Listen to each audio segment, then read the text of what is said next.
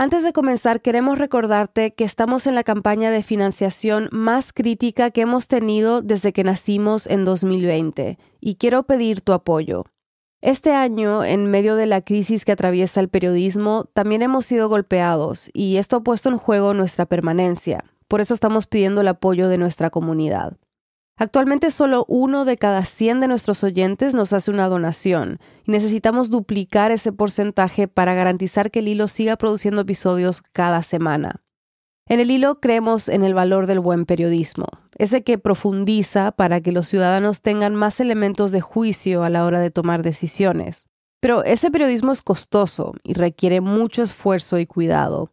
Nosotros lo hacemos y queremos pedirte que tú también lo hagas, que nos ayudes con una donación para que podamos seguir informando sobre América Latina.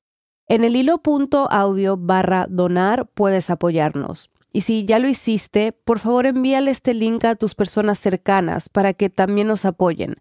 Recuerda, el hilo.audio barra donar. Gracias por ayudarnos a superar este momento difícil. Aquí el episodio. OpenAI acaba de ver cómo Sam Altman se va de la compañía. Dice la directiva que ha perdido la confianza de esa junta. Según OpenAI, Altman no fue siempre sincero en sus comunicaciones con el Consejo de Administración, por eso consideran necesario cambiar el liderazgo. El centro de la pelea es que hay discordancias sobre la conveniencia de acelerar o no la inteligencia artificial. Marta, empecemos por lo básico. ¿Qué es OpenAI y por qué ha sido noticia últimamente? Técnicamente, OpenAI es una especie de organización sin ánimo de lucro, con ánimo de laboratorio experimental, cuya idea de origen es algo así. La inteligencia artificial es inminente, pero también es muy peligrosa. Y por lo tanto, para asegurarnos de que se desarrolla de manera segura, lo tenemos que hacer nosotros. Marta Peirano es periodista e investigadora. Escribe sobre tecnología y poder. Y OpenAI tal vez no les suene tanto como ChatGPT, el sistema de chat con inteligencia artificial generativa que crearon. Está entrenado para mantener conversaciones. Puedes pedirle de todo, desde que te explique un concepto matemático a que te escriba una carta de renuncia. Pero antes de hacer el chat GPT que ahora conocemos, Marta nos explicó que OpenAI nació como una organización sin ánimo de lucro en 2015. Entre los que la crearon estaba el nombre que escucharon al comienzo de este episodio, Sam Altman. También Elon Musk, el cofundador de SpaceX, CEO de Tesla y ahora dueño de Twitter, o bueno, X, como lo renombró. Musk es una figura importante en esta historia porque después de unos años abandonó el proyecto de OpenAI y se llevó el dinero que usó para parte de su financiación inicial. Y entonces, en 2019, OpenAI crea una empresa con ánimo de lucro dentro de la propia organización. Y entonces deciden que para controlar la empresa capitalista van a poner por encima a la ONG. Y esa ONG tiene una junta directiva en la cual están el propio Sam Altman, otras dos personas que trabajan en la organización, que son el presidente y el jefe de investigación, que es el arquitecto de su modelo de IA GPT, y luego otras tres que no trabajan en la organización, que son tres personas externas, pero que tienen el mismo voto, el mismo peso que los otros tres. Y entonces, pues esta junta anunció de forma tajante y un poco destemplada que despedía a su CEO y jefe de la empresa, Sam Altman, sin prácticamente ninguna explicación.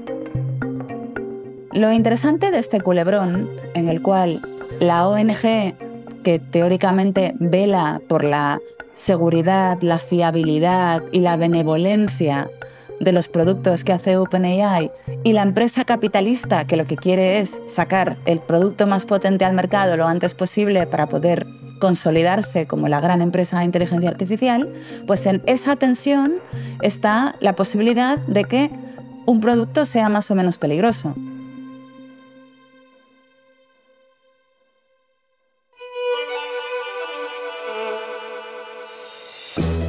Bienvenidos a El Hilo, un podcast de Radio Ambulante Estudios. Soy Elías Budasov.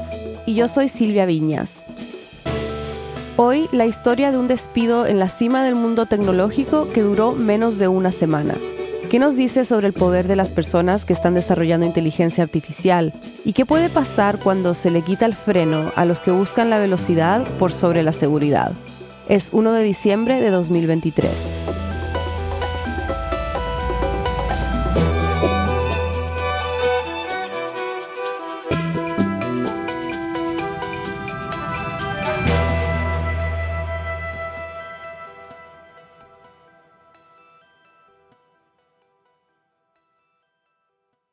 Queríamos entender quién es Sam Altman y por qué su rol en OpenAI parece ser tan clave. Marta dice que este programador y emprendedor de 38 años es un producto típico de Silicon Valley. En el sentido de que es un estudiante de Stanford que abandona la universidad para montar una startup, fue fichado como director de la aceleradora de startups más famosa de Silicon Valley, que es una empresa que se dedica a entrenar a empresarios, a los pequeños empresarios, para que conviertan sus startups en, unicornios, ¿no? Es decir, que estén valoradas por más de un eh, mil millones de dólares. Y entonces Sam Altman fue el director de Y Combinator, que es esta aceleradora de startups tan famosa, hasta que en 2015 decide abandonar este proyecto para convertirse en el fundador de OpenAI, la organización sin ánimo de lucro. Luego, en 2019, monta la empresa de OpenAI, como escuchamos al comienzo de este episodio. Pero hasta que lanza ChatGPT, Marta dice que era un desconocido fuera del valle. Ahora es la cara de la inteligencia artificial comercial. ¿Cuál es la importancia actual de esta empresa y lo que hace? Hay dos escuelas de pensamiento con respecto a OpenAI. Hay quien piensa que esta ONG barra empresa está muy sobrevalorada. Y luego hay otra escuela a la que pertenecen aparentemente la mayor parte de los inversores de Silicon Valley que piensan que esta empresa va a conseguir generar una inteligencia artificial general, que es la clase de inteligencia artificial que es polivalente, que compite con nosotros en todos los aspectos de nuestras habilidades cognitivas. ¿no? O sea, parecen pensar que OpenAI y Altman están en el camino de crear un producto que probablemente va a cambiarlo todo. La junta directiva despidió a Altman el 17 de noviembre y sacaron un comunicado donde, como escuchamos al comienzo del episodio, decían que habían perdido la confianza en él. Dieron a entender en un comunicado verdaderamente muy inusual, en el sentido de que era muy duro. Dieron a entender claramente que él les había mentido, que había sido deshonesto con ellos. Teniendo en cuenta que todas esas son personas que el propio Altman ha colocado en la junta directiva, yo pensé que había un tono de corazón roto, ¿no? De traición. y aún así, todavía no sabemos qué es lo que ha pasado. Es decir, no sabemos cuál fue el detonante, sobre qué exactamente Altman no estaba siendo sincero según la Junta, pero después de que salió este comunicado, todo empezó a moverse muy rápido. Lo publicaron un viernes.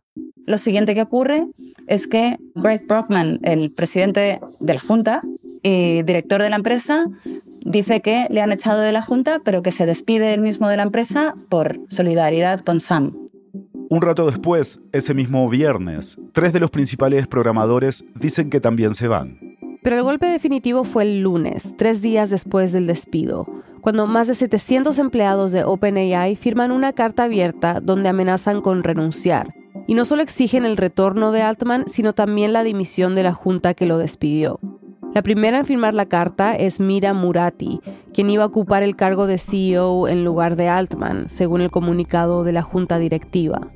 Luego, ese mismo día, Microsoft, dueña del 49% de la empresa con ánimo de lucro de OpenAI, anuncia que Altman y Greg Brockman se van a ir a trabajar en un laboratorio suyo de inteligencia artificial. Ese mismo día también pasa algo determinante con un miembro clave de la junta directiva que despidió a Altman. Ilya, el jefe de investigación de OpenAI, principal arquitecto de GPT, que es el modelo de inteligencia artificial de la empresa, y tercer fundador, miembro de la junta, se pasa al otro lado. es decir, que Ilya parecía ser el cabecilla del golpe de Estado, porque es un fundamentalista de la inteligencia artificial segura y tiene una visión un poco religiosa de la labor que están haciendo en, en esa organización. Pero tuitea que lamenta su rol en las decisiones de la Junta y que quiere hacer lo que sea necesario para reconciliar a la empresa. Y bueno, lo siguiente que ocurre es que Sam parece que llega, empieza a negociar y bueno, al final del día Sam Altman ha vuelto a OpenAI. Y la mayoría de los miembros de la junta que lo habían echado se han despedido. Y esto es un poco la cronología más o menos del fin de semana en la que todos estuvimos sin dormir más de tres horas seguidas y en los que entre una cosa y otra no se ha mediado explicación, pero sí muchos rumores. Ahora, ¿qué significa que lo hayan restituido? ¿Cómo vuelve Altman a OpenAI? Pues cuando empezó las negociaciones, que en un principio no salieron muy bien porque la Junta demostró tener más resiliencia de la, de la que se esperaba, teniendo en cuenta que Altman tenía el apoyo de los trabajadores, el apoyo de los inversores y, bueno, pues el apoyo de la opinión pública que en todo momento no entendió cuál había sido la jugada, la exigencia de Altman era evidentemente que si volvía no sería bajo la tutela de la misma junta que lo había despedido sin motivo. Entonces, la vuelta de Altman significa que si hasta ahora él estaba trabajando bajo la tutela de una junta que sí que estaba preocupada por la seguridad de la inteligencia artificial, pues ahora ya no lo va a estar. Ahora OpenAI tiene una junta directiva con personas de confianza para Sam Altman y que cuentan con la aprobación de Microsoft, su inversor principal, que había pedido que no haya más sorpresas en las decisiones que se tomen. Marca un cambio de una junta más académica a una más centrada en la tecnología y los negocios. Marta dice que la diferencia entre la empresa de hace dos semanas, previas a este culebrón, y la de ahora es que esta OpenAI ya no tiene freno. Una pausa y volvemos. ¿Te imaginas cómo sería una semana sin el hilo? Yo no. Soy Daniela Cruzat, productora senior de este podcast. Si aprecias el trabajo que hacemos cada semana, si valoras cómo nuestro equipo profundiza sobre las noticias más importantes de América Latina, entonces hoy, ahora mismo, es un buen momento para demostrarlo. Necesitamos de tu apoyo, no importa el monto que sea. Solo el 1% de los oyentes de nuestros podcasts donan para apoyar el periodismo que hacemos y necesitamos duplicar ese número. Puedes ayudarnos en el hilo.audio barra donar. Muchas gracias. Estamos de vuelta en el hilo. El detonante del despido de Altman, lo que generó todo este drama de pocos días que les acabamos de contar, no está claro. Hay rumores, como decía Marta, y teorías. Una que estuvo circulando mucho primero salió en la agencia Reuters. Reportaron que, segundo fuentes, un grupo de investigadores de OpenAI mandaron una carta al director advirtiendo sobre el proyecto Q, un descubrimiento en inteligencia artificial que, cito, podría amenazar la existencia de la humanidad. Bueno, Sam, en una cumbre de directivos, había dicho literalmente cuatro veces en la historia de OpenAI, la más reciente hace solo un par de semanas, he tenido la oportunidad de estar en la sala en la que empujamos el velo de la ignorancia hacia atrás y la frontera del descubrimiento hacia adelante y poder hacerlo es un honor profesional, es el honor profesional de mi vida, ¿no? Que es la típica declaración de OpenAI. es decir, él está siempre jugando entre que está a punto de descubrir la inteligencia artificial general, que ha visto la chispa, que parece que hay indicios, que bueno, él está dando señales sin decirlo del todo de que su empresa es la que va a conseguir el oro. Esta inteligencia artificial general es un sistema que básicamente puede hacer cualquier cosa que nosotros, los humanos, somos capaces de hacer con nuestra inteligencia. Puede comunicarse con lenguaje natural, pero también razonar, emitir juicios, planear, aprender. Podría incluso superar nuestra inteligencia. Eso es lo que Alman dice que está por descubrir. Mientras que al mismo tiempo está haciendo tours mundiales para convencer a los presidentes y primeros ministros de todos los países del mundo de que lo que tiene es un arma tan poderosa y tan peligrosa que lo que están haciendo ellos en realidad es una especie de los álamos. Marta se refiere al sitio donde se construyó y se probó la bomba atómica en Estados Unidos. ¿no? Completamente privado, pero totalmente peligroso que está dispuesto a, a trabajar con el gobierno. ¿Qué pasa? Que hay mucha gente dentro del sector que le cree, que le cree cuando dice que el velo y estas cosas. Entonces, todo el mundo quiere decir que le han echado porque ha descubierto la chispa de la conciencia en su propia máquina. Esto no tenemos absolutamente ningún indicio de que sea así. Entonces, esta noticia que publicó Reuters, hay que decir que, aunque hablaba de una carta de desarrolladores que habían enviado de forma interna una protesta, no sabemos si esa carta es legítima o si existe realmente porque la propia Reuters ha reculado. Después de la restitución de Altman, la empresa anunció que iba a hacer una investigación para entender las verdaderas causas del despido. Aunque en este caso la investigación interna la va a tener que dirigir el propio Sam Altman, lo cual es gracioso, como que enturbia un poco la posibilidad de que verdaderamente sepamos si ha hecho o no ha hecho algo. Pero yo pienso que los rumores de que ya había una presión interna desde hacía tiempo porque los productos que se estaban anunciando a lo mejor eran demasiado ambiciosos o ponían en peligro el desarrollo seguro de los propios modelos que están trabajando en la empresa, a mí me indica que esto es un problema de velocidad, de que Sam ha priorizado la velocidad por encima de la seguridad precisamente para afianzar su posición de mercado, que ahora mismo es dominante, pero que en cualquier momento puede dejar de serlo porque compite con empresas como Google, empresas como Amazon. Y Marta dice que no es la primera vez que Sam Altman tiene problemas por ir demasiado rápido y no cuidar el tema de la seguridad. Como ejemplo mencionó el caso de la empresa Anthropic, que es una de las principales competidoras de OpenAI. La fundaron dos ex ejecutivos de OpenAI es un spin-off de OpenAI que se marcha de la empresa precisamente porque piensa que no están trabajando de forma segura.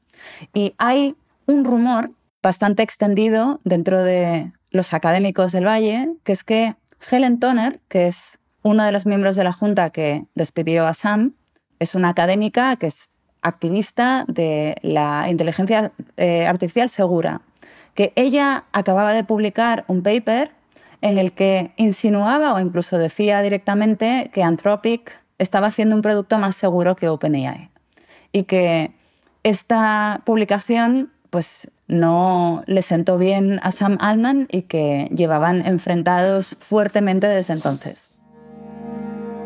Marta, ¿qué nos dice todo este culebrón sobre la importancia de Sam Altman?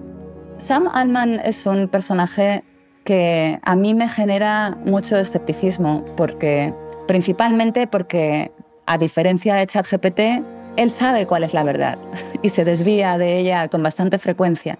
Entonces, Pienso que es un personaje muy ambivalente en el sentido de que miente, de que dice cosas acerca de sus propios productos que no son verdad, pero al mismo tiempo es la persona a la que han elegido, por ejemplo, en los senadores estadounidenses, un poco como Sherpa en el mundo de la inteligencia artificial, y a la que reciben los primeros ministros y los presidentes de los países desarrollados como guía espiritual de lo que tiene que ser una inteligencia artificial. Entonces, él tiene un papel ahora mismo casi de mediador entre la inteligencia artificial y el resto del mundo que le hace extremadamente poderoso.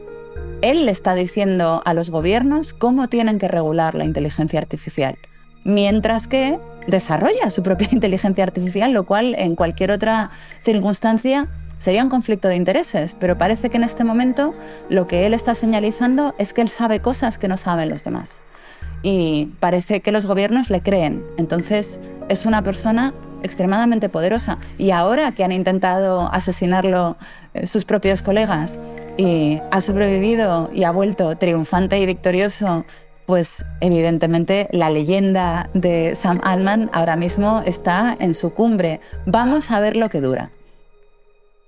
¿Y no es un poco peligroso que una persona parezca ser tan influyente con algo tan delicado como la inteligencia artificial? Es extremadamente peligroso que el poder se concentre tanto en una sola persona. Y es extremadamente peligroso que él trabaje de forma tan opaca y sin embargo los gobiernos y administraciones confíen en él. Es decir, las personas que deberían ser escépticas están confiando en él un poco a ciegas, ¿no? Lo que se sabe sobre el futuro de los productos de OpenAI es lo que anunciaron en su primera conferencia de desarrolladores, que fue a comienzos de noviembre. Entre otras cosas, Altman presentó un modelo de lenguaje o GPT más rápido. Se llama GPT-4 Turbo. También dijo que ahora las organizaciones van a poder personalizar el aprendizaje del nuevo modelo de lenguaje. Y luego han anunciado una plataforma de aplicaciones, lo cual significa que van a abrir el modelo para que los desarrolladores puedan desarrollar aplicaciones a través de su API, que es lo que caracteriza a grandes empresas como a Google con Android, ¿no? Todas las aplicaciones que tenemos en el móvil de Android están desarrolladas a través de una API o de un iPhone y les consolida como los grandes mediadores del mundo de la inteligencia artificial. Recordemos que el mayor inversor de OpenAI es Microsoft, y su CEO fue clave para lograr la restitución de Sam Altman y el despido de casi toda la junta directiva. Después de todo este drama, Microsoft terminó fortalecido y listo para trabajar más de cerca con OpenAI. Lo cual, bueno, Microsoft es una de las empresas más poderosas del mundo. Sigue dominando completamente el mundo de la oficina entonces, lo que probablemente se viene son un montón de productos, aplicaciones y servicios en torno a GPT. Pero sobre todo pienso que ahora cuando hablemos por teléfono con una empresa a la que le tenemos que reclamar algo, en lugar de hablar con un contestador, ahora vamos a hablar con ChatGPT. Esto yo diría que es la primera, la primera señal del apocalipsis que vamos a experimentar. Marta dice que lo primero que vamos a ver en un futuro cercano con los productos que desarrolla OpenAI es este tipo de usos, principalmente porque son los más sencillos. Es decir, que estos pequeños GPTs sirvan para que cuando llames a, no sé, al servicio de trenes te digan qué billete te tienes que comprar y cuál es el horario que estás esperando, que cuando llames para reclamar que te han dejado fuera de un vuelo, eh, pues en lugar de discutir con una paciente a zapata, pues vas a estar discutiendo con, con un modelo como ChatGPT. Yo pienso que esto está a la vuelta de la esquina porque es lo que todas las empresas sienten que les va a ahorrar dinero. Yo pienso que en este tipo de desarrollos que van a ser integrados en las empresas antes de que nosotros terminemos de integrarlos en nuestras vidas, es como intentar bajarse del tren en marcha. Yo pienso que la ambición última de un producto como ChatGPT es convertirse en el interfaz que nos ayuda a conectarnos con todo lo demás. Durante los últimos 20 años el interfaz principal ha sido la pantalla del móvil. Pienso que ahora esa interfaz se va a acercar todavía más a nosotros y va a ser nuestra voz. La genialidad de ChatGPT es que ha conseguido hackear nuestra herramienta principal, no solamente de comunicación, sino también de pensamiento, que es el lenguaje. Entonces, ¿para qué usar una pantalla cuando le puedes decir, cuando puedes decir en alto, esto es lo que quiero, quiero ir allí, quiero abrir tal cosa, quiero conseguir, ¿no? Entonces, creo que este es el siguiente paso desde el punto de vista comercial para todos los públicos, que vamos a ir, pues como ya casi vamos, ¿no? con nuestros cascos inalámbricos, hablando solos, pero en este caso hablándole a ChatGPT, y que esto se va a volver un poco la interfaz principal de, de los próximos años tecnológicos, la voz, que vamos a dejar de mirar tanto las pantallas y vamos a empezar a dirigir la tecnología con nuestra voz. Pero Marta cree que el desarrollo acelerado que hemos visto en el último año probablemente se va a frenar en 2024. Primero por falta de materiales físicos, específicamente de tarjetas gráficas, que lo que hacen es procesar datos de manera muy rápida. Marta nos explicó que se usan para entrenar modelos de inteligencia artificial, pero en los últimos años la demanda de tarjetas gráficas para minado de criptomonedas creció mucho y las empresas no han podido cubrir el mercado, lo que lleva a que haya una escasez. Las empresas que las hacen están intentando construir nuevas fábricas en tiempo récord, pero por el momento no es suficiente. Probablemente veamos un frenazo con respecto a, digamos, el material necesario para hacer inteligencia artificial y también vamos a ver que llega la regulación.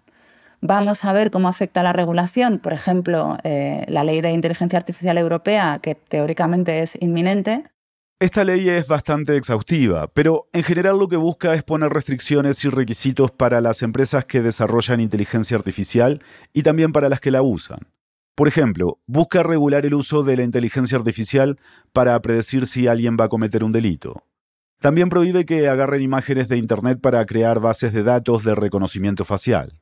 Pero Marta nos explicó que para la Unión Europea hay un problema de acceso, porque los servidores están protegidos y las empresas son muy opacas y no están bajo su jurisdicción.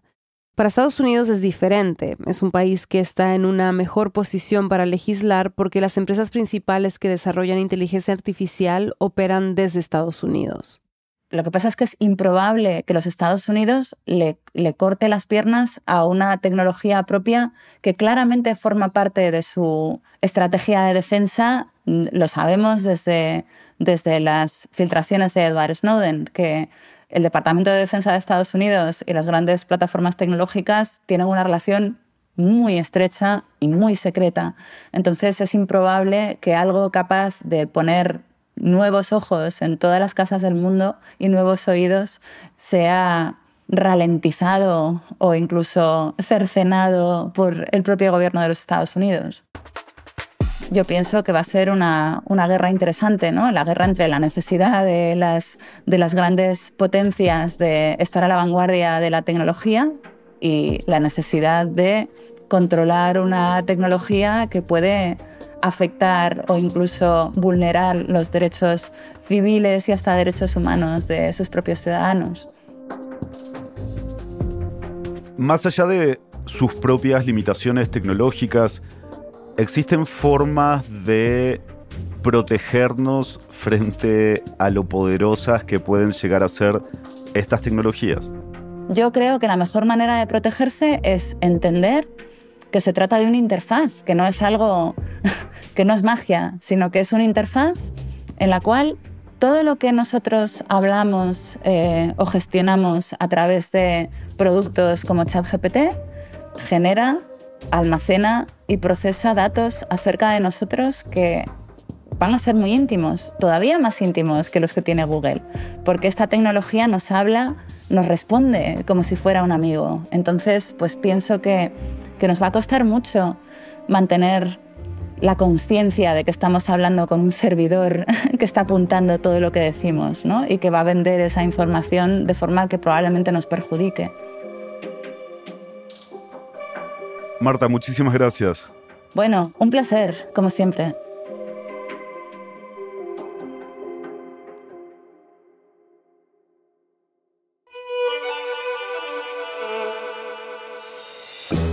Este episodio fue producido por Daniela Cruzat y por mí. Lo editó Eliezer. Bruno Celsa hizo la verificación de datos. La mezcla y el diseño de sonido son de Elías González. El resto del equipo del Hilo incluye a Mariana Zúñiga, Nausica Palomeque, Analía Llorente, Samantha Proaño, Paola Leán, Juan David Naranjo Navarro, Elsa Liliana Ulloa, Natalia Ramírez y Desire Yepes. Daniel Alarcón es nuestro director editorial. Carolina Guerrero es la CEO de Radio Ambulante Studios. Nuestro tema musical lo compuso Pauchi Sasaki. El Hilo es un podcast de Radio Ambulante Estudios. Como te hemos contado durante este episodio, si valoras el periodismo independiente y riguroso sobre América Latina, hoy más que nunca te pedimos que te unas a nuestras membresías. Estamos en una situación crítica financieramente y tu apoyo nos permitirá seguir explicando a profundidad lo que ocurre en la región. Visita elhilo.audio barra donar y ayúdanos a que el hilo siga vivo cada semana. Muchas gracias. También puedes seguirnos en redes sociales, recomendar nuestros episodios y suscribirte al boletín de correo. Gracias por escuchar.